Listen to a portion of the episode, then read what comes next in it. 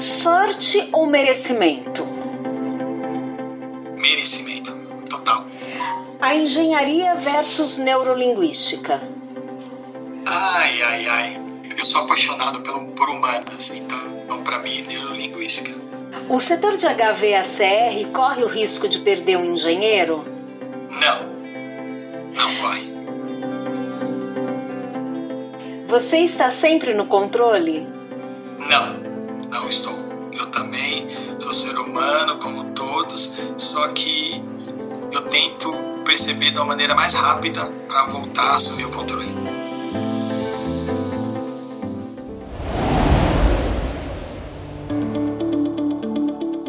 Eu quero logo abrir o jogo e já apresentar para vocês o meu entrevistado deste episódio, que é o Raimundo Ribeiro da Silva, engenheiro, gerente sênior na área comercial da Daikin do Brasil e é também educador executivo. E aqui vai falar para a gente sobre programação neurolinguística e de que forma a PNL pode nos ajudar a trilhar caminhos mais possíveis ou mesmo nas correções de rotas.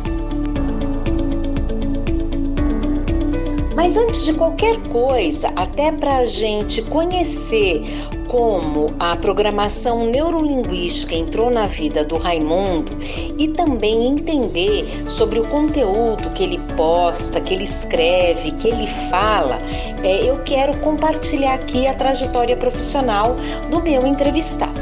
Vamos nessa?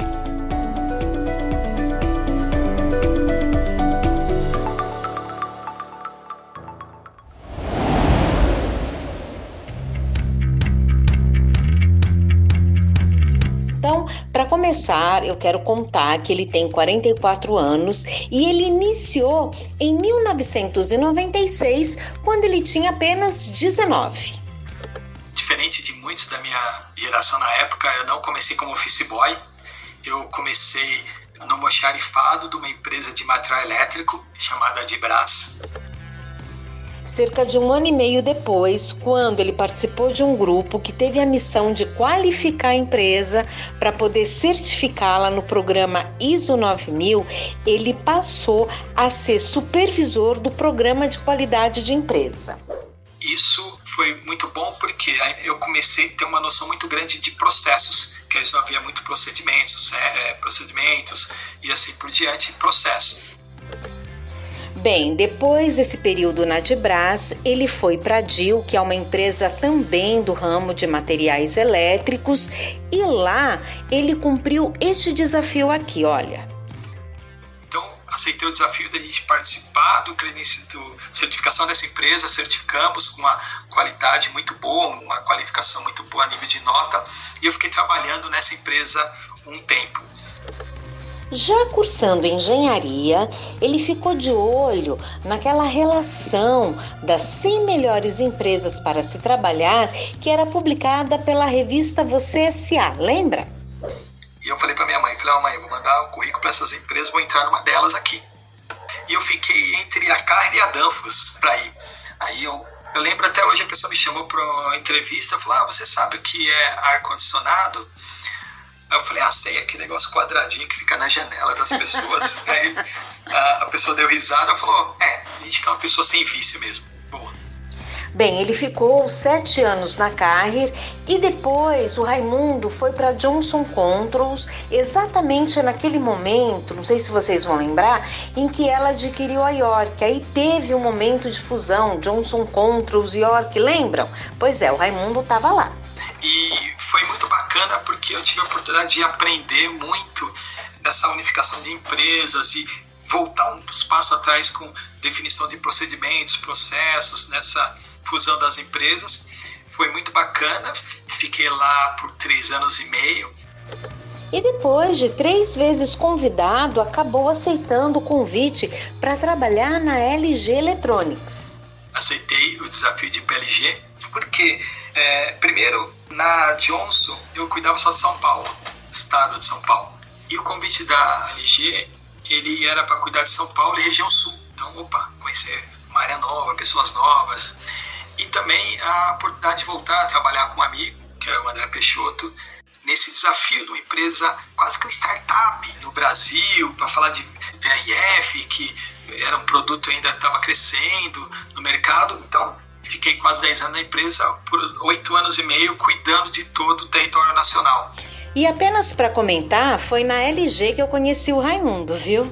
E uh, depois desse período de 10 anos lá na sul-coreana, ele foi convidado para trabalhar em duas outras empresas, duas outras gigantes do setor, e ele vai contar para a gente como é que foi isso. Teve a proposta e o convite da Daikin e de uma concorrente, onde analisei, quebrei a cabeça e tudo mais tal. E uma pessoa que me ajudou nessa decisão e foi a primeira pessoa a saber foi o Luiz Cabral é. Onde eu falei para ele, e aí, o que, que você acha? Tem essa e tem outra empresa. Aí eu fui conversando com ele, até porque ele trabalhou na Daikin e tudo mais. Tudo, então ele me deu excelentes informações da Daikin, comentou pelo que iria ajudar bastante. Está sendo um aprendizado muito grande para mim. Uma pena foi que eu fiquei somente seis meses na Daikin para eu conhecer o dia a dia dela assim como empresa. E aí o maior tempo eu estou no home office, né? Então ah. eu perdi bastante desse dia a dia. E a empresa perdeu também do dia a dia comigo, dessa, claro. dessa troca. E torço para voltar logo, porque eu, eu para mim, eu tenho que, estar, tenho que estar esse contato com as pessoas na área de vendas. Então está sendo uma escola muito boa para que eu conheça uma empresa que planeja a médio e longo prazo, ela tem uma maneira diferente de atuar nos negócios, de se posicionar. Então, estou é, na empresa hoje, né, na, na Daikin, nesse desafio é, da gente fazer uma empresa que só tem 10 anos no Brasil, crescer e ficar. E um dos motivos que me fez escolher a Daikin é isso: é uma empresa de 10 anos, com uma empresa nova, é um bebê no Brasil, onde eu posso estar ajudando com processos, procedimentos e nesse meio do startup.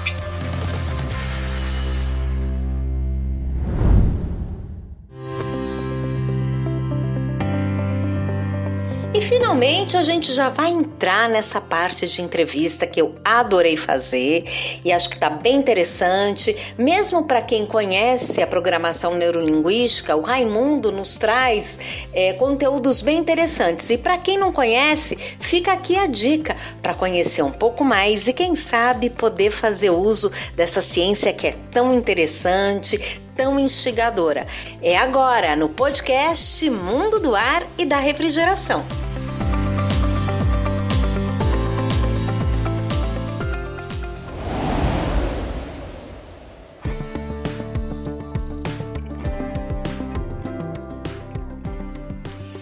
Bem, Raimundo, eu quero iniciar te perguntando como a PNL entrou na sua trajetória. Foi algum insight? Você leu em algum lugar? Alguém te sugeriu? Como é que a programação neurolinguística aparece na sua vida? E aí eu aproveito e quero saber um pouquinho mais sobre essa sua parceria com o André Peixoto. Vocês atuaram juntos durante um bom tempo lá na LG, você já comentou isso. Hoje ele está na Treine, você na Daikin. Mas é, qual foi o resultado dessa parceria?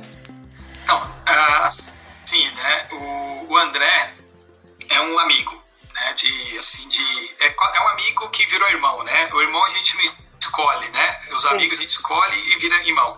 É, a gente cresceu muito junto, trabalhamos desde o ano 2000 juntos. Tá. Né? E, e, fomos até 2019 together.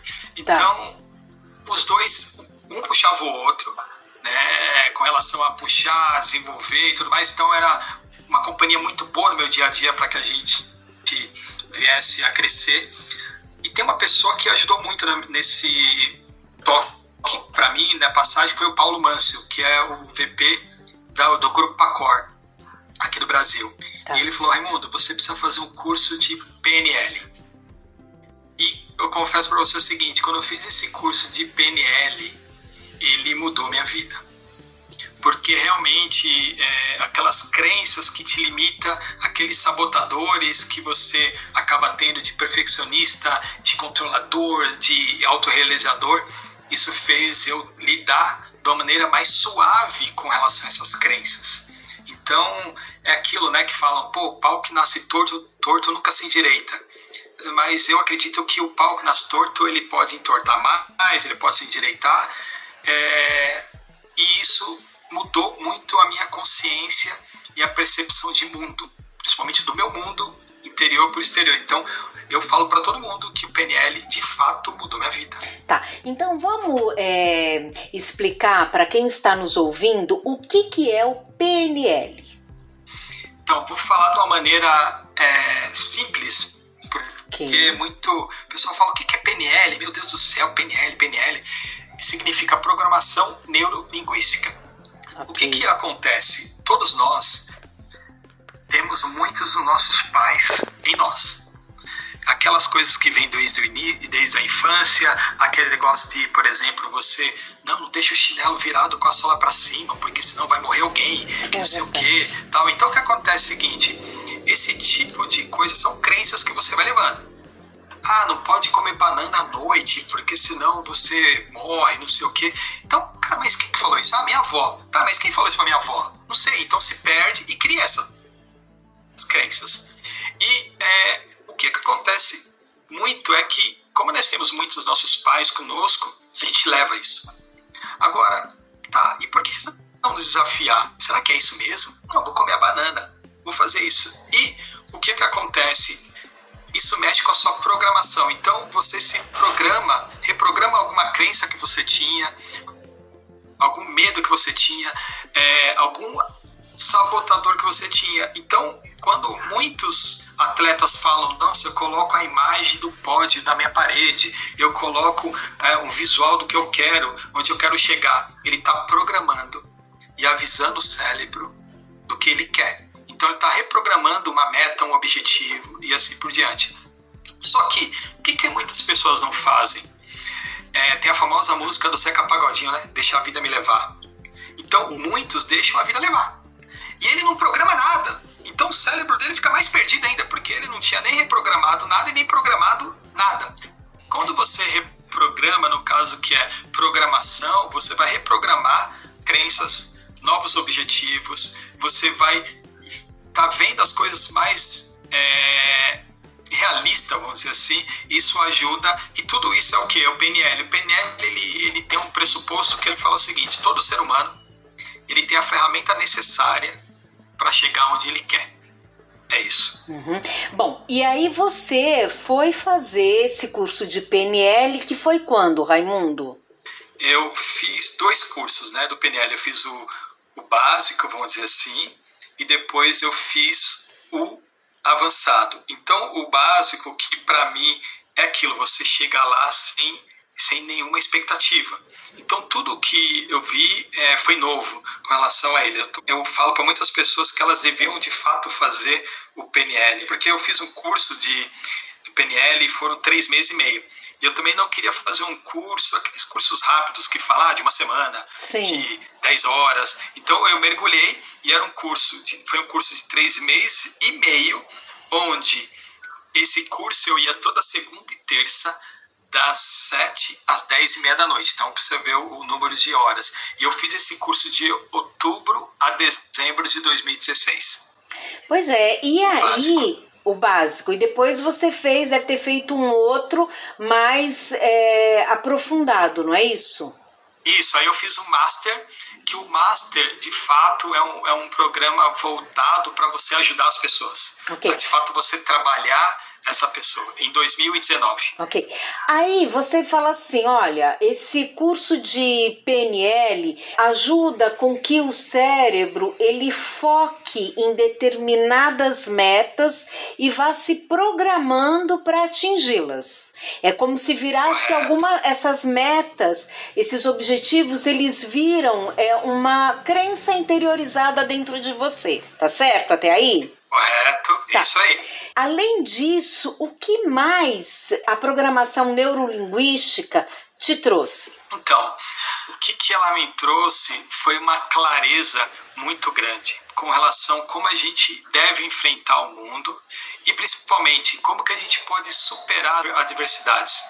Porque às vezes você fica remoendo algo muito mais tempo do que o necessário.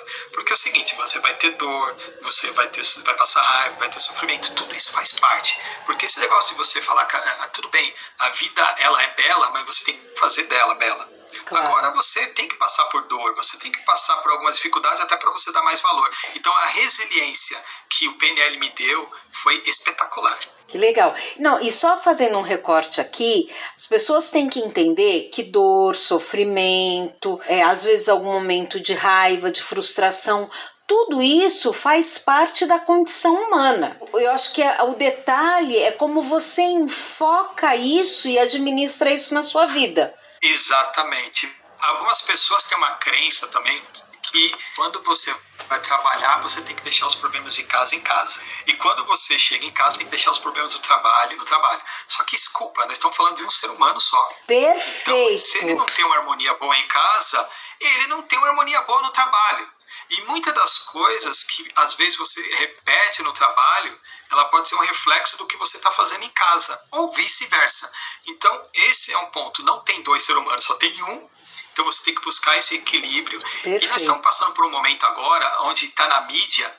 É, vou falar de uma crença, por exemplo, daquela Simone Biles, dos Estados Unidos. Sim.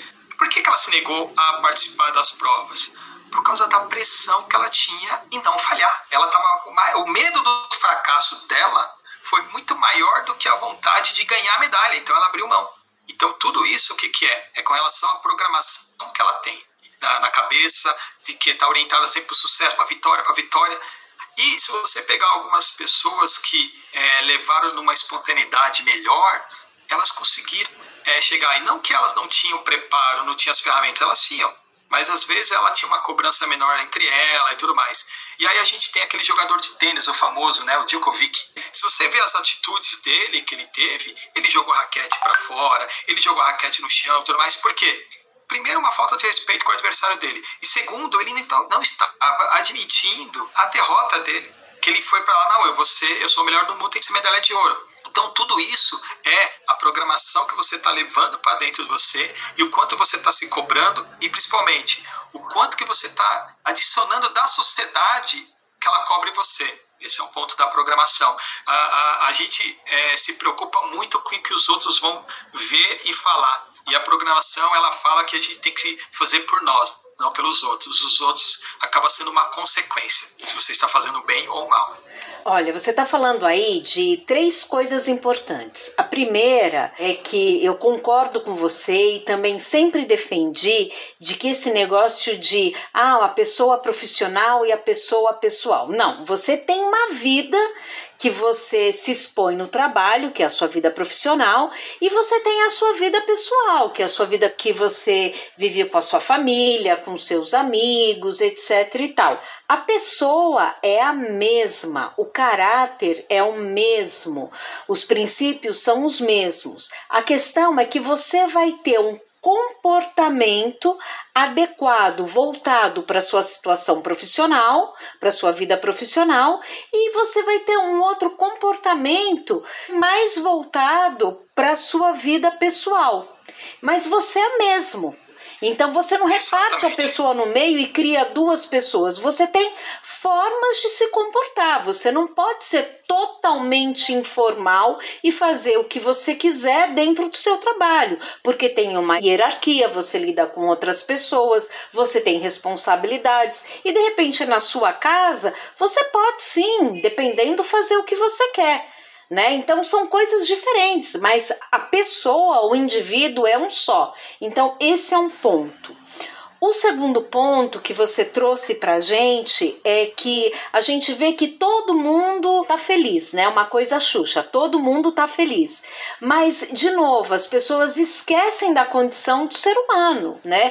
Você não precisa estar feliz o tempo todo porque a nossa condição humana nos traz para todo tipo de sentimento, né? E a terceira questão é a cobrança, que a gente vive num mundo em que tudo é muito cobrado cobrado, inclusive a felicidade e o vencer e o estar no pódio.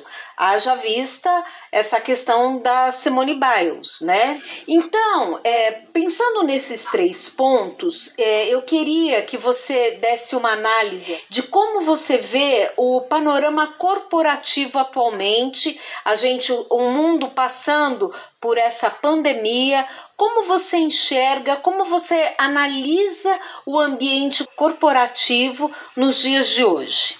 É, a pandemia ela teve bastante coisa ruim para nós, de afastamento, falta de interação.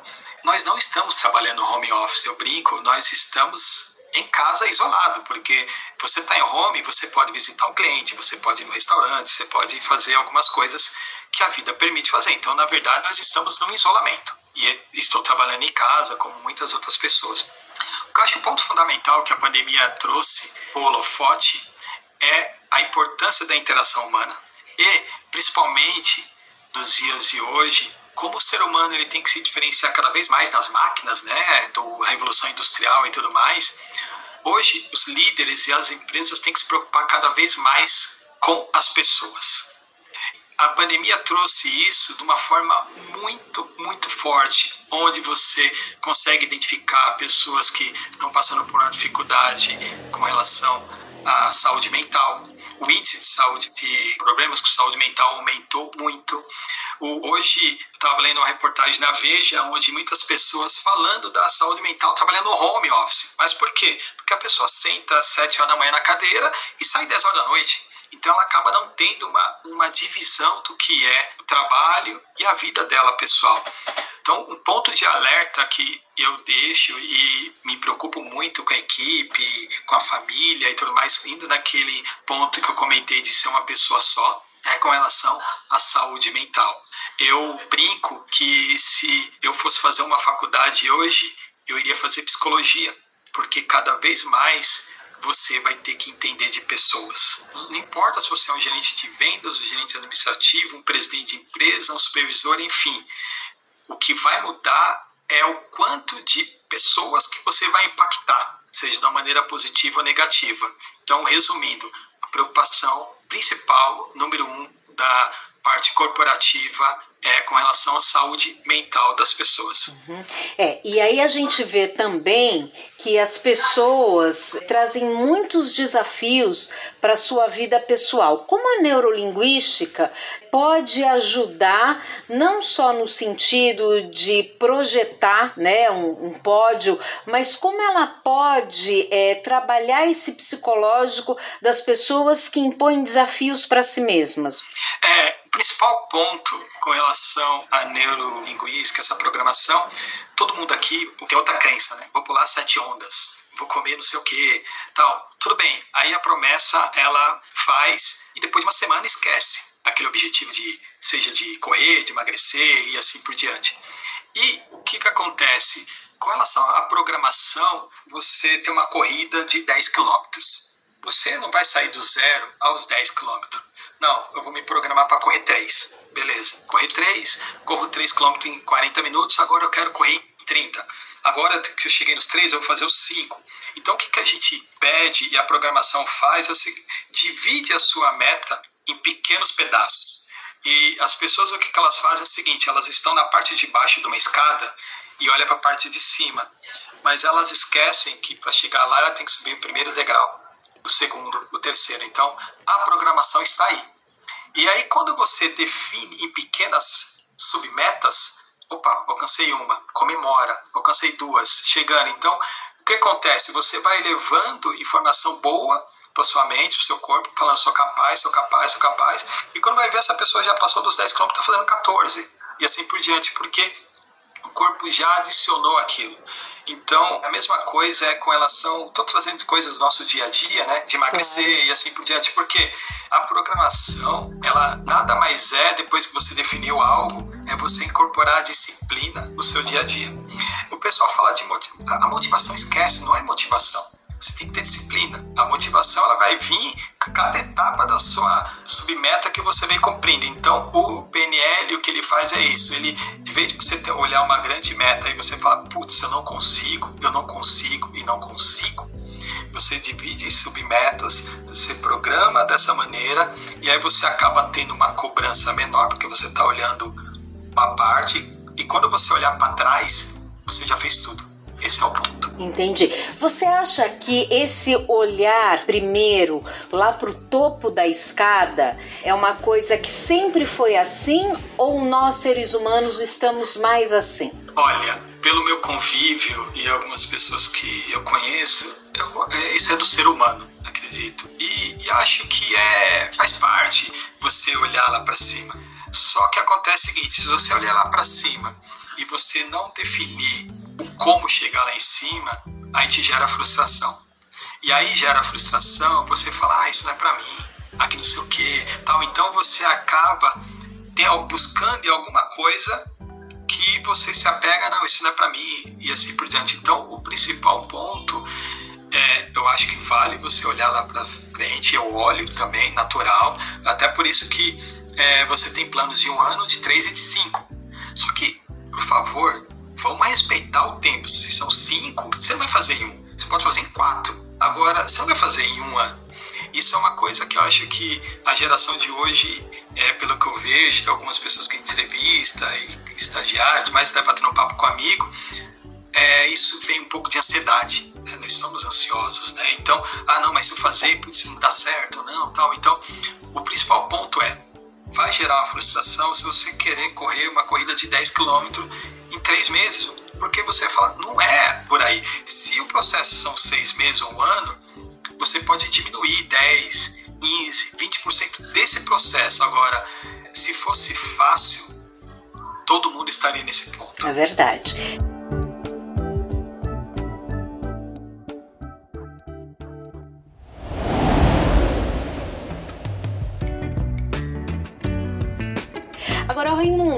Entrar um pouco no ambiente corporativo, porque é, vendo as suas postagens nas redes sociais, você fala muito sobre a toxicidade das chefias que não são lideranças. Como é que é isso? Explica pra gente. Nossa, esse é um tema bacana, até porque eu olho, eu passei na pele isso. Acho que todo mundo, né? Tema passou. E outra coisa, a gente tem que ter em mente que nós não somos líderes só na empresa. Nós somos líderes em casa, nós somos líderes na comunidade, na sociedade no qual nós estamos inseridos. O, o que, que eu vejo é o seguinte: ainda nos dias de hoje, eu vejo muita pessoa que ainda acaba querendo se impor no grito, que acaba, faz o que eu estou mandando. E o que é que acontece? As pessoas hoje estão se preparando mais, o nível de escolaridade está aumentando, as pessoas querem mais espaço, querem mais é, autonomia. Então, eu digo o seguinte, que essa contaminação dos líderes, elas acabam vindo em três pontos. Quando você acaba tendo a oportunidade de você não dar para o seu liderado, por exemplo, autonomia, é porque a pessoa. O que, que adianta se contratar uma pessoa boa? Não, mas faz desse jeito, é que sempre foi feito assim. Então ele não tem autonomia. Aí ele acaba é, se frustrando. Mas o principal ponto que a gente tem que tomar a, cuidado é: muitas das pessoas hoje elas acabam virando líder porque é um bom vendedor. Ah, essa pessoa aqui, ela tem 15 anos de casa, chegou a hora. Então, liderança não tem idade, liderança não tem sexo, e liderança ele tem que saber lidar com pessoas. Então é aquilo. Ele sabe lidar com pessoas, ele dá autonomia para as pessoas. O que, que ele está fazendo para que essa pessoa ela desempenhe melhor? Por quê? Hoje, qual que é o propósito da pessoa? Por que, que ela está aqui? Então, cada vez mais as pessoas estão trabalhando num lugar que faz sentido para o mundo dela. Claro. Eu estou aqui nessa empresa porque ah, essa empresa ela trabalha com painel solar, energia renovável, a gente vai poluir menos, isso aqui. Então ela procura algum link, principalmente os jovens hoje estão fazendo bastante isso. Então eu brinco, apesar de ser muito sério esse, esse ponto, é que a gente pensa que não, mas o ambiente contaminado ele está presente, seja no online e seja no presencial ele está presente em tudo. Então, o que, que você acaba tendo é, de problema? O ambiente contaminado, ele, você não precisa estar numa usina de carvão para estar tá trabalhando no ambiente contaminado. Claro. Você não precisa estar nesse ambiente que tem contaminação. E uma frase que é muito importante que a gente tem que ter é o seguinte: o nosso líder imediato hoje ele é mais importante para nós do que o nosso médico de família, porque a saúde mental está totalmente na mão dele. E essa saúde mental acaba acarretando outras saúdes, outros problemas de saúde que faz você ter que visitar o seu médico até então. Pode afundar tem, a pessoa, né? Dependendo do caso. O seu gestor, se ele é uma pessoa que tem essa preocupação e tudo mais, isso acaba evitando bastante, bastante transtornos. Então, é, o líder que eu falo assim, ele tudo se resume com relação à preocupação das pessoas. E outra, será que esse líder ele está conseguindo levar segurança psicológica para os seus liderados? Segurança psicológica envolve dele ter autonomia, dele ter espaço, dele sentir a vontade, dar uma sugestão diferente, dele sentir que ele faz parte do processo. E aí você ir a buscar o engajamento dessa pessoa para o trabalhar e envolvê-la no processo. Então, tudo se resume ao que? A você dar segurança psicológica, buscar que essa pessoa participe do processo e que ela se sinta assistida, ouvida e principalmente prestigiada. Agora, quando é, a gente tem uma situação em que não há liderança, mas há uma chefia tóxica, como levar esse dia a dia, Raimundo? Cris, acredito que essa pergunta seja a principal pergunta desse nosso bate-papo de hoje, pois é um assunto que eu venho estudando e que acompanho de perto, até por passar por isso e também de evitar que eu passe e contamine pessoas desde a minha casa ou na empresa no qual estou trabalhando, já que nós somos uma única pessoa. E eu vou aproveitar para dividir essa resposta em algumas partes, para que facilite o entendimento de todos e também até a minha explicação. O que seria um ambiente contaminado? Quando o funcionário é incapaz de ter uma conversa franca com o líder. Quando ele recebe críticas que reduzem a sua condição de crescer e de mudar dentro da empresa. Esse funcionário, sempre que propõe algo ao líder, ele responde com zombaria e descrédito. Ele vive pressionado, não sendo capaz de se expressar como deveria e gostaria. Tudo isso com medo de represália. Quando o funcionário começa a acreditar que não faz nada certo, olha só, o funcionário começa a acreditar que ele é o errado. Às vezes é mais fácil ele achar isso, para a zona de conforto dele. Quando ele recebe críticas constantes que ele não é uma boa pessoa e ele é incapaz de fazer algo correto. E o último ponto que eu entendo que seria na falta de incentivo e apoio de feedbacks positivos, porque negativo ele recebe toda hora. Positivos que serve como um guia para ele entender o que está acontecendo e mudar. E quando a gente está trabalhando com um chefe contaminante, como que a gente pode identificar isso? Para mim, eu listo alguns pontos que acho que ajuda a gente a vir a identificar isso no nosso ambiente de trabalho. Seria a insegurança da administração dele, por despreparo e desconhecimento de princípios e ética de gestão.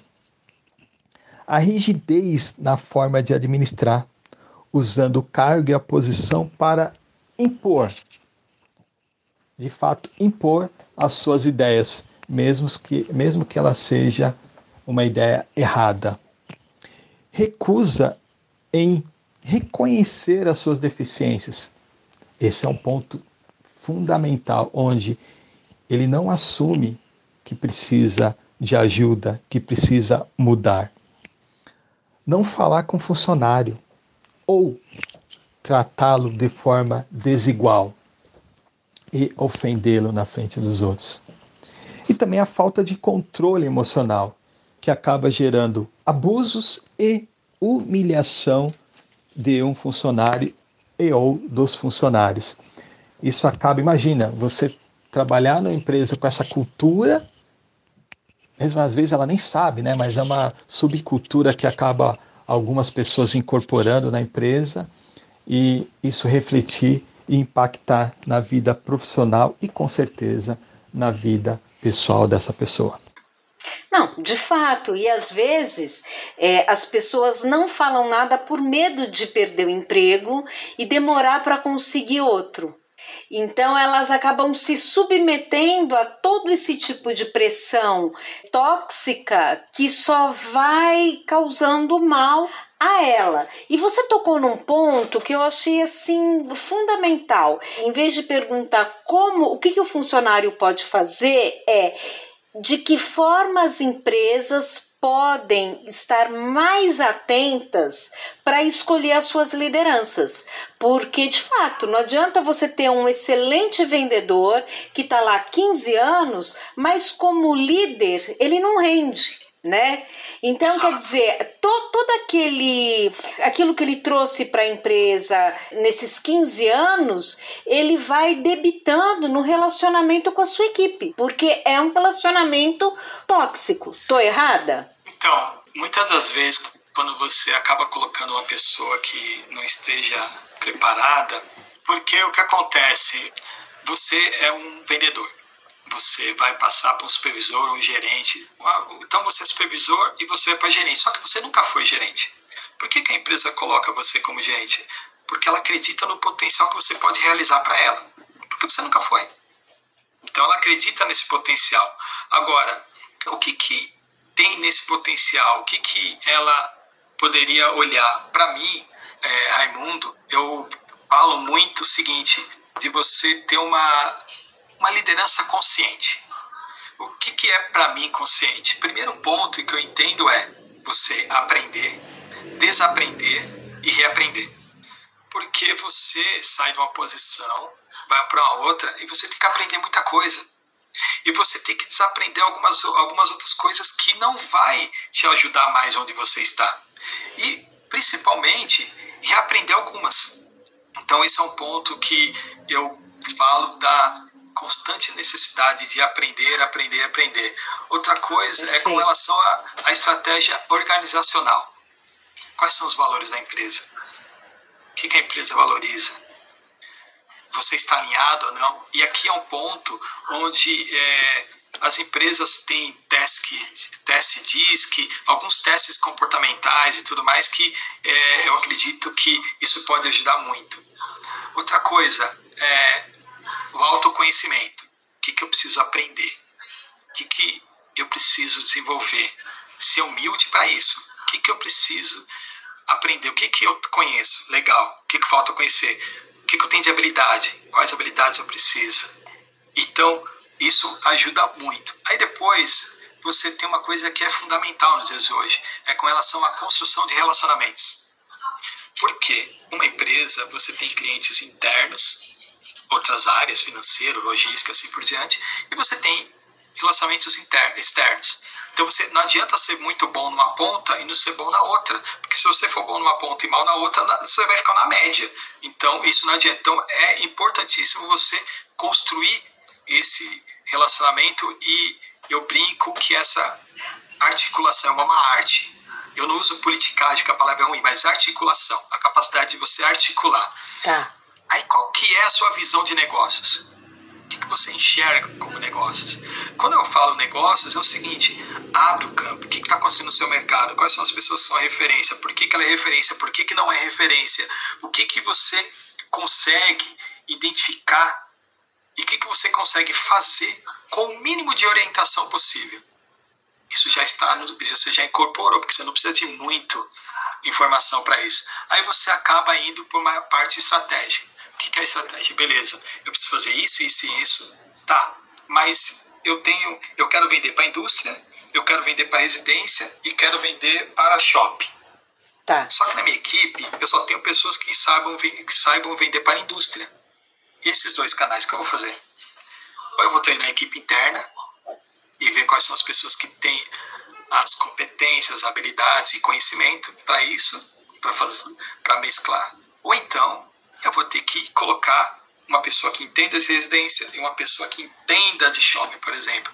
O que acontece é isso, não, a pessoa vende indústria, não, vende qualquer coisa, vamos lá. Então ele não, ele não se preocupa com o negócio, não entende o cliente, não sei o que e tal, e ele não busca aprender, desaprender o que ele sabia da indústria para aprender algo novo, e ele fica naquela mesma batida. Então, a parte de estratégia de negócio que eu falo aqui é o seguinte: o líder ele tem que colocar as pessoas certas no lugar certo. Se ele não colocar a pessoa certa no lugar certo, a pessoa que não está no lugar correto, ela começa a sofrer e você começa a ver. A pessoa está quieta, não fala muito com você, ela sempre acaba é, reclamando, tendo uma resistência maior. Então, eu entendo que um líder ele cobre no mínimo esses pontos, que é de aprender, desaprender, aprender, autoconsciência, a construção de relacionamentos, porque a gente no lugar que a gente precisa das pessoas para tudo, para tudo. É, visão de negócios e a estratégia da empresa. E aí é um ciclo, né? Ele vai fazendo. Existem várias definições de líder e não sei o que que as pessoas falam, mas é, para mim um líder é quem assume a responsabilidade de descobrir e usar o potencial das pessoas nas situações corretas. É isso. Para mim, o líder é esse o ponto. Eu ia até te perguntar qual que era a sua, ah. a sua visão de líder. É, meu papel como líder é como um, uma orquestra. Eu, o meu papel é colocar o time em sintonia e ouvir o resultado da música e assistir o show. É isso. Esse é o ponto. Tanto é que se você olhar, a, o líder da orquestra ele fica de costa pro público. Quem está de frente para o público é o time são os músicos. Então, para mim, é mais ou menos esse papel. Você não precisa estar tá aparecendo tanto. Se o resultado tá bom, a sinfonia tá boa, a harmonia tá boa, você tá fazendo bem. Raimundo, é, eu quero te perguntar pela sua experiência, quanto tempo você está no mercado de trabalho? Só para pontuar os nossos ouvintes. Ai, meu Deus, vai entregar algo aqui. Desde 1996, né? Sim, então são 25 anos.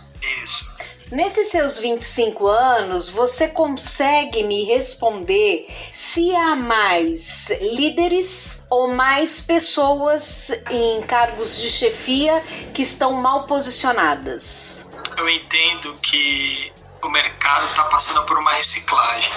É. De renovação desde o profissional e dos liderados. Então hoje os profissionais eles têm uma qualificação melhor Tá. E com isso eles estão exigindo líderes melhores. Uhum. Então, aqueles líderes que estão dispostos a aprender, desaprender e reaprender, eles continuam. E aqueles que, por uma crença ou por algo assim, eu sou bom e não preciso mais de nada, e não se renova, ele fica para trás. E quem fica para trás acaba tendo uma seleção natural deles. Então, para uhum. mim, a pessoa que não se prepara uma hora ou outra vai chegar a hora dela nessa seleção natural. Então, os líderes, eu falo para você o seguinte: hoje, cada vez mais vai ser exigido com relação ao conhecimento e habilidade de lidar com pessoas dos líderes. E os líderes eles vão ter que, de fato, de fato, é, estar muito atento com essa parte do aprender, desaprender e reaprender, porque senão ele não continua onde ele está. Muito bem. Bom, você falou sobre habilidades que as empresas valorizam. Cita algumas delas para nós. Habilidades que as empresas valorizam. Eu, como a minha trajetória praticamente ela acaba sendo muito na parte de vendas, então eu fico mais confortável em responder essas habilidades ligado mais à parte de vendas é, e de média gestão. Então, por exemplo, para mim, se eu falar de um gerente, é, para mim ele tem que ter uma atitude positiva, ele é orientado né, para o positivo, uma pessoa que consiga transmitir segurança, confiabilidade, que tenha a parte de relacionamento e gestão de, de equipe, que tenha um excelente relacionamento interpessoal e uma capacidade de comunicação. E, lógico, nesse posto, nessa posição, pensamento crítico e uma habilidade com relação à solução de problemas complexos. Seria esses pontos. Tá. E aí, é, já que você falou, né, que você atua bastante na área de vendas, que é o ponto, né, da sua trajetória profissional, quais são os desafios para as áreas de vendas? Onde a PNL pode ajudar e de que forma você acha que o mercado se comporta? Vamos lá então. Com relação a, ao profissional, no modo geral, é que a PNL, o que, que ela ajuda? É no autoconhecimento. Então, o autoconhecimento faz com que ele, ele entenda quais as habilidades, competências que ele precisa é, e até atitudes que ele precisa desenvolver para que ele se torne um profissional e principalmente um ser humano melhor. É, eu brinco o seguinte, né? Ah, geralmente as mães antes falavam, pô, arruma um emprego pro meu filho aí. Ah, o que, que ele sabe fazer? Ah, não sabe fazer? Não, nunca trabalhei nada tal. Ah, mas coloca ele para vender aí, qualquer coisa. Então, assim, geralmente, ah, não tem que fazer, coloca para vender. Né, vai para algum lugar. E se você pegar, é, a pessoa às vezes começa numa loja de shopping, alguma coisa nesse sentido, vendendo alguma coisa. E nós negociamos e vendemos todo o nosso dia. Então, é, queira ou não queira, quem não trabalha com vendas tem que tomar mais cuidado e tem que se preocupar com vendas, porque eu trabalho na área financeira. Como você vai vender seu trabalho? Como você vai vender seu trabalho? Que é você SA hoje. Sim. Você é responsável pela sua carreira. Então, resumindo, a pessoa de, de vendas, para mim, eu entendo que ela tem que se preocupar com alguns detalhes e foi até uma, uma palestra que acabei dando para o pessoal da Máquina aqui que fala sobre você no controle. Mas o que, que seria você no controle? É aquilo que eu comentei. A pessoa ela acaba tendo que ter em mente que ela é a responsável por todo o seu processo, seja pelo processo de venda, seja pela sua vida pessoal, tal. Então ela assume a responsabilidade. E eu vou listar aqui alguns pontos que eu entendo que pode estar tá ajudando esse papel de, de vendas e assim por diante. O que que é, primeiro, para quem trabalha com B2B, eu brinco que é uma venda mais trabalhosa, mais complicada. O cliente ele tem mais informação, é um cliente que ele é, se preocupa com todos os, os detalhes, até porque ele está representando o que? Uma empresa tem por trás uma compra de milhões, então ele acaba tendo a necessidade de entender mais a venda.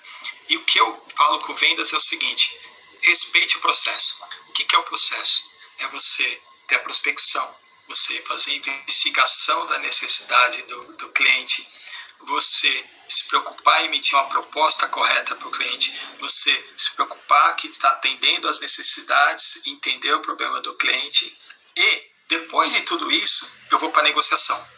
Ah, negociou, agora depois da negociação você pega e o que, que você faz? Ah, agora eu vou cuidar do cliente do pós-venda, cuidar todo esse, esse acompanhamento. Como resumindo isso, o que, que seria? você vai comprar um sapato, né? você chega na loja, você olha o sapato na vitrine. Aí o que, que o vendedor faz? Ó, oh, entra aqui que eu tenho mais barato. Então o que acontece é o seguinte, as pessoas, muitas estão condicionadas ao quê? Ao barato, a por preço. Então, você fala, peraí, eu não perguntei do barato. Eu não perguntei disso. O que, que ele deveria fazer? Ah, qual sapato você gostou? Ah, gostei. ah desse daqui. Ah, legal, tenho, eu tenho cor bege, azul, amarelo, enfim, e assim por diante. Não, o vendedor ele não se preocupa com isso. O que, que ele faz é, ah, eu tenho mais barato. O que, que você vai fazer? Ou você decide entrar na loja para ver, mas ele vai te levar o mais barato, você fala, não, não, muito obrigado. Você acaba até indo embora, porque ele não entendeu, ele não te abordou da maneira correta. Então, ele não mim, entendeu o que você, a sua necessidade naquele momento. Então, Exatamente. Então, o que acontece muito, muito das pessoas em vendas, eu também, no, às vezes no automático, eu cometo um pouco isso, mas a preocupação maior nossa no dia a dia de, que, de qualquer pessoa de vendas está na abordagem. Depois que você entendeu o que ele quer, você parte para toda aquela etapa do processo que seria de você estar tá oferecendo a proposta de valor, de estar tá vindo para entender se de fato você atendeu todos os pontos do cliente e depois você negociar. Porque hoje, muitos dos vendedores não vendem, porque venda uma coisa e negociação é outra. Você só negocia algo que você já vendeu para o cliente. Claro. Aí a negociação é condição de pagamento, prazo de entrega e alguns ajustes daquele produto que o cliente já se convenceu que atende às necessidades dele. E hoje não. Você já pega a pessoa, entra, ah, não, isso aqui dá para fazer em 10 vezes, isso aqui dá para ser o quê? Cara, você, você nem perguntou aquilo. Você não está nem preparado para negociar porque você não comprou o produto antes. Você não se convenceu que aquele produto ou aquele serviço é correto. Então, Ele pulou etapas, né? No dia a dia. É isso aí. Então, para mim, o que eu falo é: cuidado com a abordagem, entenda a necessidade do cliente, venda primeiro o produto ou serviço para depois você partir para a negociação. Não pule etapa, respeita o processo. Processo, é, vendas é um processo e você deve respeitar. Uhum. O Raimundo, é, vamos falar o contrário. Quais são é, os pecados capitais que não se deve cometer, por exemplo, na área de vendas? Muito bacana essa pergunta com relação ao pecado do vendedor. Às vezes a gente nem percebe que automático né, do dia a dia toma conta disso e passa desapercebido. Mas para mim, eu digo que é não fazer o básico. Hoje só de fazer o básico já está sendo muito, muito valorizado e muito bom. Então seria não fazer o básico, não seguir e principalmente não respeitar o processo de vendas, pois vender é um processo. Na minha opinião, esse processo seria a preparação e planejamento, a prospecção, a abordagem, levantamento de necessidades, a proposta de valor para o cliente, a negociação, fechamento e pós-venda. O que acontece? Hoje, o vendedor não está convencido que o cliente entendeu a sua proposta de valor. E o cliente, por muitas vezes, ele ainda não entendeu que aquele produto ou aquele serviço vai resolver o seu problema. E o vendedor já quer ir para a negociação. E quando você vai para a negociação dessa maneira, você se resume a preço, a desconto, tudo mais, porque os dois lados não se convenceram. E adiciono ainda uma postura com relação a, ao vendedor. O que, que é essa postura? É de não ouvir o cliente e ser aquele vendedor que sabe tudo. E o pior, e se o cliente não efetuou a compra, a culpa não é do vendedor, e sim do cliente. Então fica aqui um ponto de atenção. E se a gente levar essa pergunta para as organizações de um modo geral, Quais são os pecados capitais que não devem ser cometidos nas organizações? Você é capaz de me responder? Nossa, o que é o pecado capital das empresas? No nosso dia a dia eu vejo isso. É uma pergunta desafiadora, mas então, de uma maneira genérica, eu vou enumerar é, para mim o que, que eu entendo que seriam esses pecados das empresas. Primeiro, eu entendo que seja arrogância em não ouvir e respeitar clientes, funcionários e principalmente o mercado no qual está inserido. Outro ponto ah, seria a ganância. A ganância na busca por resultados, custe o que custar, e às vezes até indo em desacordo com os valores e missão da empresa. que mais? Ah, esse aqui é bacana. Confundir metas desafiadoras com missão impossível. Missão impossível não gera engajamento, gera frustração. Então, esse é um pecado forte. E outro eu entendo que vem é, é, ao encontro do que nós estamos falando aqui, de ambientes contaminados e tudo mais, seria a falta de segurança psicológica para as pessoas. E como consequência, refletindo na saúde mental, ou seja, na falta da saúde mental. Então, esse é um ponto importante. E, claro, é, não podia deixar de comentar com relação a líderes. Então, o que, que é? As empresas não investir ou cortar investimentos no quê? Que seria a falta de investimentos na formação e desenvolvimento de líderes, líderes que estejam alinhados com os valores da empresa, líderes que estejam preocupados com o propósito da empresa e também das pessoas, conhecer cada um. Acredito que esses sejam alguns dos pecados que as empresas que eu vejo de uma maneira geral é, vem cometendo e percebo agora que eu posso estar respondendo para você esses pecados.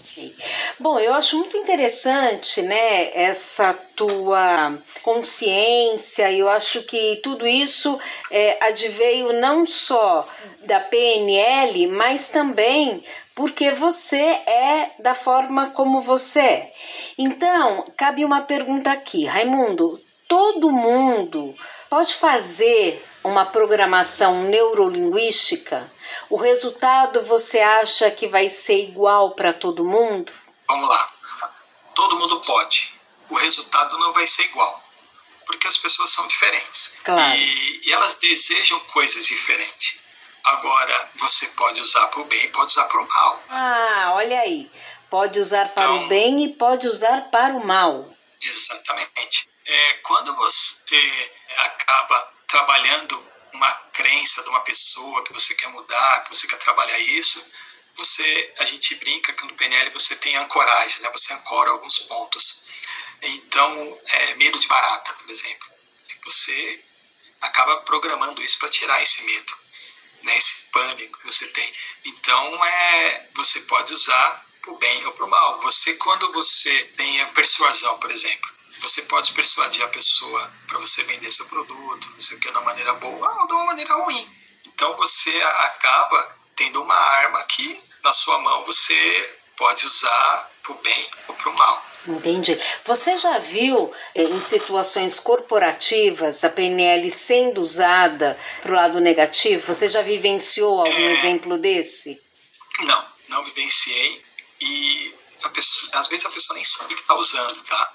Mas, é, por exemplo, tem um vendedor que ele está autoestima baixa, ele perde muitos negócios tal. Aí você chega para ele e fala, ó, não, esse negócio vai dar certo. É o seguinte, você está indo para uma reunião, lembra um negócio que você fechou, que te trouxe satisfação. O que, que você falou? O que, que você fez?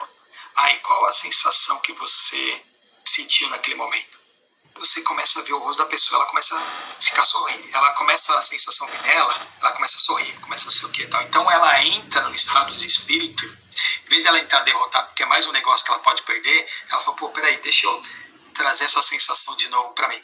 Então, esse é um método, uma coisa que a gente está tentando programar, fazendo algo com a pessoa de vendas, mas que muitos nem sabem que é uma programação, você está querendo trazer uma sensação boa para que ele chegue na reunião com uma perspectiva e uma abordagem diferente.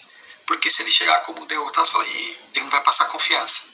Você não passar confiança, fala, putz, e aí? Agora não, o cara que chega eufórico e tal, ele chega diferente, não, vou conseguir. Então, esse é o ponto. Ele já passou por isso, ele sabe qual o caminho. E muitas, quando eu comentei do processo, de vendas é assim, porque você tem a preparação e planejamento, você tem a prospecção, você tem a abordagem, você tem o levantamento das necessidades, você tem a proposta de valor, aí você vai ter a negociação, o fechamento e a pós-venda. Se você não está negociando e está perdendo, e está custando alguma coisa, volta uma ou duas etapas no processo. Será que eu levantei a necessidade direito? Será que eu estou conseguindo oferecer a proposta de valor para o cliente ou não? Então, aí você, ele começa, peraí, naquele processo fez aquilo, ah, realmente, eu, eu peguei um, um cliente que deu um testemunho fez aquilo, tal, tal. Então, quando ele vai ver, opa, ele descobre algo novo que ele está deixando de fazer, que ele já fez, que ele pode estar incorporando a um processo, que é aquilo que eu te falei, respeita o processo. E aí, cada etapa, ele vai pulando de uma para outra. Entendi. Vamos falar um pouco sobre educador executivo, que é também um trabalho que você desenvolve junto à programação neurolinguística. Como é que é isso, Raimundo? Então, eu, eu tenho um propósito de impactar positivamente as pessoas. Só que aí, esse propósito, eu não sei se ele é melhor para as pessoas ou para mim, né? Porque eu tenho que estar em linha com aquilo que eu quero, eu tenho que buscar isso para mim, eu tenho que e quando eu busco isso para mim, eu procuro transmitir. E na minha saída da, da LG, é, eu vi esse curso que é da primeira turma de educador executivo. O que, que é o educador executivo? São consultores. Né? Consultores, não, isso não é para mim. E a pessoa, que o nome dele é Alexandre Prats, ele falou: não, vem porque você tem uma experiência corporativa que vai ajudar muito principalmente nessa parte de liderança, de lidar com pessoas e tudo mais. Então, é, a escola E3, que nós chamamos, é o nome dela, e ela é formada por vários educadores executivos, são pessoas que fazem parte da escola e que elas falam daquilo que elas vivenciam, aquilo que elas passam no dia a dia. Então, eu, eu faço parte da escola E3 como educador executivo e a minha bandeira, ou então os assuntos que eu mais comento, acaba sendo liderança, vendas e negociação. E por quê? É skin the game. Como que você vai falar de economia, de financeiro, se você não tem isso? Então, eu não, eu não me arrisco a falar de financeiro, eu posso é, dar alguns palpites. Agora, se eu vou ter que fazer um trabalho numa empresa que quer uma parte financeira, eu levo junto comigo um educador executivo que é forte em finanças.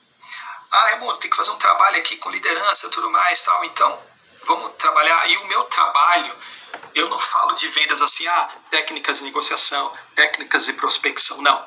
Eu falo do comportamento. Por quê?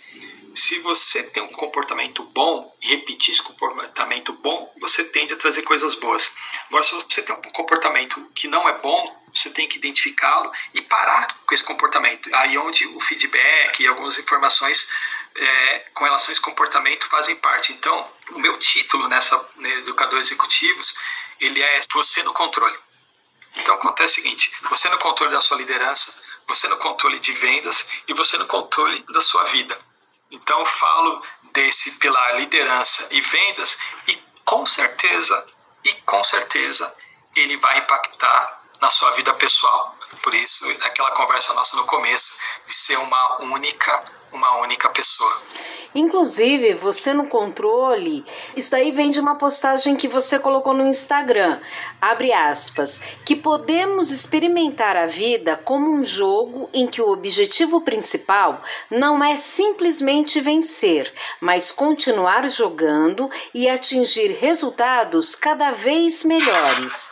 Isso porque ao criar sinergia entre pessoas e empresas por meio de palestras provocativas, treinamentos, consultoria, mentoria, o educador executivo tem os recursos necessários para provocar grandes mudanças nos executivos e, consequentemente, nas empresas, fecha aspas. Isso está postado no seu Instagram. Então, é, como é que é essa analogia com os jogos mesmos, né? Como se você estivesse num game e aí você tem as etapas, tem os objetivos e você pode vencer, mas também pode perder. Como é que é isso, Raimundo? É, é legal isso, né? Porque realmente você você pode perder. E agora o que, que é o perder? Né? O que, que é o ganhar? Porque às vezes a pessoa ela determina alguma coisa e ela chegou naquele objetivo e falou: e agora? O que, que eu faço? Então, quando eu associo com relação a um jogo, com relação ao não parar, por quê? Vamos lá, você tem alguma é, maneira de você analisar, de você ver as coisas no seu dia a dia. Como você escolhe jogar? Eu vou falar um pouquinho como eu vejo que era e como deveria ser. Tá. É, você está no jogo, como sempre foi. Você, ah, eu quero a vitória, eu quero vencer. Agora, será que não poderia mudar para uma realização? O objetivo é vencer. Por que não pensar em seguir a jornada? Agora a experiência, ah, a emoção da competição. Agora como poderia ser essa experiência? Será que ela não pode trazer novas possibilidades, novos rumos? Por quê? Né? Qual que é a missão? Ah, a missão é, ah, sempre foi dever cumprido, venci, pronto, fiz minha parte. Agora, oh, vamos seguir em frente para ver novas realizações? O que, que pode vir? Agora, como que são os outros jogadores que estão conosco? Porque ninguém joga sozinho. Claro. Você encara como adversários. É, aqui nada a ver com a política, né? Mas você tem companheiros de jogos. E a audiência, aqui é onde é o principal ponto. As pessoas, ah, parabéns, pô, você conseguiu. Agora, o principal é essa audiência é se juntar a você para essa sua nova jornada. Então, o, o que eu vejo aqui é o seguinte: é, você coloca um objetivo. Eu quero ser, sei lá, diretor de empresa. Beleza. Você chegou a diretor, você quer. Será que eu não posso sonhar mais? Será que eu não posso me permitir mais? Então, o que, que é de você ter a realização? É realizei isso, agora vamos. Então, o que, que seria de você estar tá em mudança também? Porque o ambiente muda e você tem que mudar também. Então, o ponto que eu falo de associar com, com o jogo é você passou para fase 1, passou para fase 2, passou para fase 3. Só que no jogo, você já reparou uma atitude da, no jogo que é, quando eu comecei a fazer essa analogia, eu falei, nossa, é engraçado isso, né? Porque é o seguinte, na vida real, quando a gente enfrenta um obstáculo, a gente se sente ansioso, frustrado e pessimista sobre ele, ok? Agora, no videogame, esse obstáculo, o que, que você faz? O tempo que precisar, você vai levantar, depois de uma derrota, levantar duas, levantar três, levantar três e tenta novamente. Então, o que, que você faz no, no, no videogame e no jogo? Peraí, eu fui por esse caminho, não deu certo. Agora eu vou por esse caminho para ver se dá certo. Não, agora eu vou por outro caminho, dá certo. Então Verdade. você tenta, você busca isso. Você e você tá no você quando eu falo você no controle, porque você está no controle, você tem autonomia. Você está definindo estratégia de como chegar e de passar. E você até fala, não, eu vou por esse caminho aqui para ver se eu vou morrer, mas se eu morrer eu já não vou mais nesse caminho, eu vou em outro. Então você se permite a mudar. E o que a gente não faz muitas vezes na vida real. Então, aí aonde eu pergunto, por que sentimos que somos tão bons, somos tão bons na realidade quanto somos nos jogos. É isso. Perfeito. É Não, perfeito. Então, essa é a associação que eu faço com relação ao jogo. É do caso seguinte: resiliência. Tenta uma, tenta duas, tenta três. E no videogame, como você está no controle, você acaba fazendo isso. Define estratégias diferentes de costurar aquele caminho de ir e você não traz isso para sua vida real. Por isso essa analogia. E uh, esse negócio do quando a gente fala do jogo, né, do videogame, toda, acho que a nossa geração assim conhece o Mario Bros, né? Todo mundo conhece o Mario Bros. Sim, quem não conhece o Mario Bros. Ah. Então, o que acontece é o seguinte, qual que é o propósito do Mario Bros? É de defender o castelo da rainha. Então acontece o seguinte, como ele tem um propósito é, com ele, o que, que ele faz? Esse propósito é o que move o Mario Bros a ele enfrentar os monstros, a ele enfrentar os obstáculos, a ele enfrentar os desafios, porque ele tem algo maior a defender. Ele acredita nisso. Então acontece o seguinte: hoje, para que a gente não deixe a nossa vida nos levar igual a famosa música do Zeca Pagodinho, qual que é o seu propósito de vida? Já pensou nisso? Porque é muito fácil a gente definir metas da empresa, né? Mas a gente não define para nós. Então esse é o ponto. O Mario, é, é o videogame para mim, eu adoro videogame. Mas ah, você vá, tá sério? Tá dele, é, então, você vê o que está por trás dele, dá para fazer essa comparação, essa analogia. Então, assim, por Sim. isso que o Mario Bros enfrenta. E o que, que você está enfrentando? É isso? Você está disposto a enfrentar por isso? Então, é essa a pergunta. Uhum. É, atualmente, você acha que as pessoas estão dispostas a levar esses enfrentamentos adiante? Eu acredito que as poucas que estão dispostas e paga um preço muito alto por isso, porque você também se posicionar, você acaba na visão daqueles que não estão dispostos, é, vendo, sendo mal visto.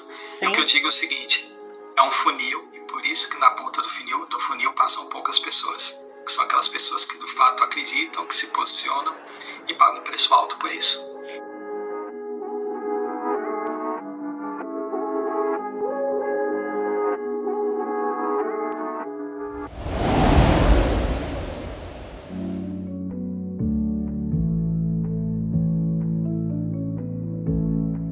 Nós já estamos chegando ao fim deste episódio do nosso podcast Mundo do Ar e da Refrigeração, que trouxe hoje um conteúdo bem interessante, bem importante sobre programação neurolinguística PNL. Raimundo, muito obrigada pela sua disponibilidade, obrigada pela sua atenção, pelo seu tempo e muito prazer em te receber aqui no nosso podcast Mundo do Ar e da Refrigeração. Cris, é, eu agradeço, foi uma experiência bacana para mim, onde eu me senti muito à vontade. Pode ser que é, quem está escutando tenha o interesse de até entender um pouco mais o assunto ou não. O meu é, o LinkedIn é Raimundo Ribeiro. e eu utilizo o LinkedIn como uma ferramenta de me posicionar e de colocar as ideias, aquilo que eu entendo. É, por exemplo, eu leio em média dois livros por mês. Então, a maneira de eu fixar o conceito do livro é eu escrever um artigo. E aí eu escrevo um artigo de 4, 5 minutos, é a maneira de eu fixar ele e aí colocar aquilo com uma linguagem do meu dia a dia. E também no Instagram, onde é, o Instagram é raimundo.ribeiro.silva, onde eu acabo fazendo alguns comentários mais curtos e coloco algumas coisas lá de pílulas, vamos dizer, pílulas de conhecimento, porque o meu papel aqui é provocar a pessoa. Agora, se ela vai sentir provocada a sair do estado A e ir para o B, C e D, ela que tem o controle. O controle está na mão dela. Ou seja, você no controle, né? É isso aí, você no controle. Olha, eu sigo o Raimundo no Instagram e realmente os posts dele são fantásticos. Por isso que eu convidei ele para participar desse podcast. Raimundo, quem quiser é, algum curso, alguma palestra pela escola E3, pode fazer como, hein? Então, tem o, o Instagram também da escola E3, onde a escola ela é feita de pessoas como nós. Sim. Por exemplo, a Cris poderia estar nessa escola falando de marketing, falando de comunicação, falando de mídia. Então, a escola é formada por especialistas que vivenciam aqueles assuntos, é, seja finanças, seja marketing, seja liderança, seja é, projetos, processos. Então você encontra tudo isso na escola E3 e na escola E3 eu me posiciono, eu me posiciono falando de liderança, vendas e negociação, que é isso que eu sou apaixonado e entendo que eu posso estar tá contribuindo com todos. Então tem o site escola3.com.br, onde é, tem vários outros profissionais experientes para falar daquele assunto no qual ele vivencia, que seria o skin the game.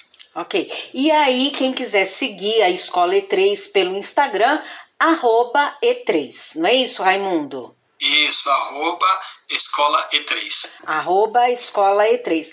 Agora, quem quiser fazer algum curso de programação neurolinguística, você tem alguma dica para dar para quem está nos ouvindo e se interessou pela PNL? Bacana. Hoje, na internet, nós temos conteúdos bons e de graça. Então, se a pessoa quiser entender um pouco mais de PNL, ela consegue ver alguns treinamentos, algumas coisas online.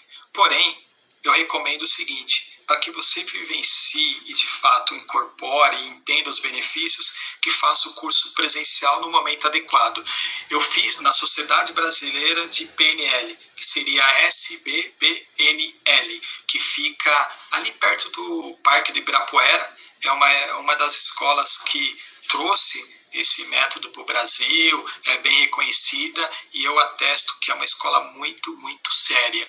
As pessoas me perguntam, ah, mas o que, que o PNL vai me ajudar? E vai te ajudar na sua vida.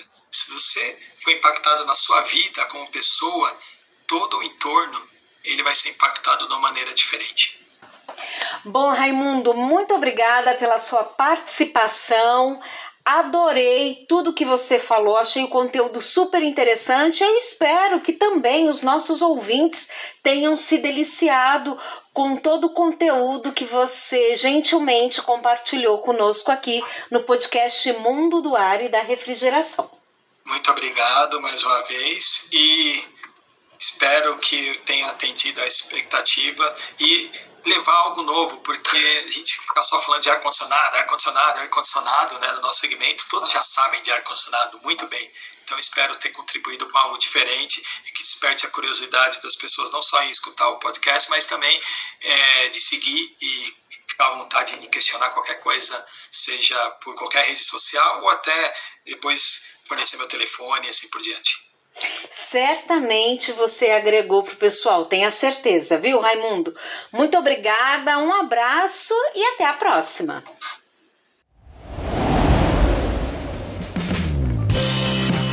E aí, o que, que você achou deste conteúdo? Foi ou não foi show de bola? Eu adorei fazer. E você, gostou de ouvir? Que bacana! E se você quiser ouvir novamente o conteúdo do Raimundo, ou mesmo indicar para alguém que vai curtir ou quem sabe vai soar como um start, é só se inscrever em nosso podcast. Nós estamos em todos os agregadores, como Anchor, Apple Podcast, Cashbox, Deezer, Google Podcast, Pocket Cast, Radio Public, Spotify. Escolhe um deles ou todos eles e se inscreve para acompanhar este e todos os nossos outros conteúdos. E eu quero te convidar também para acompanhar o nosso portal, o Mundo do Ar e da refrigeracal.com.br. Lá você encontra um conteúdo bem importante e atualizado do setor. Aproveito e peço para você não deixar de acompanhar a edição da revista HVACR em Foco. Artigos, dicas, reportagens conteúdo inteligente e diferenciado. É, para você que quer saber mais sobre o mundo do ar-condicionado e da refrigeração. E se você ainda não recebe, faz assim: entra lá no portal, se inscreve no campo newsletter e você passa a receber graciosamente no endereço que você escolher. É isso, eu sou a Cristiane de Rienzo, eu agradeço muitíssimo pela sua companhia e também ao meu parceiro de sempre, o Leonardo da Lord Labs. Semana que vem tem mais, não perca. Um abraço e até lá!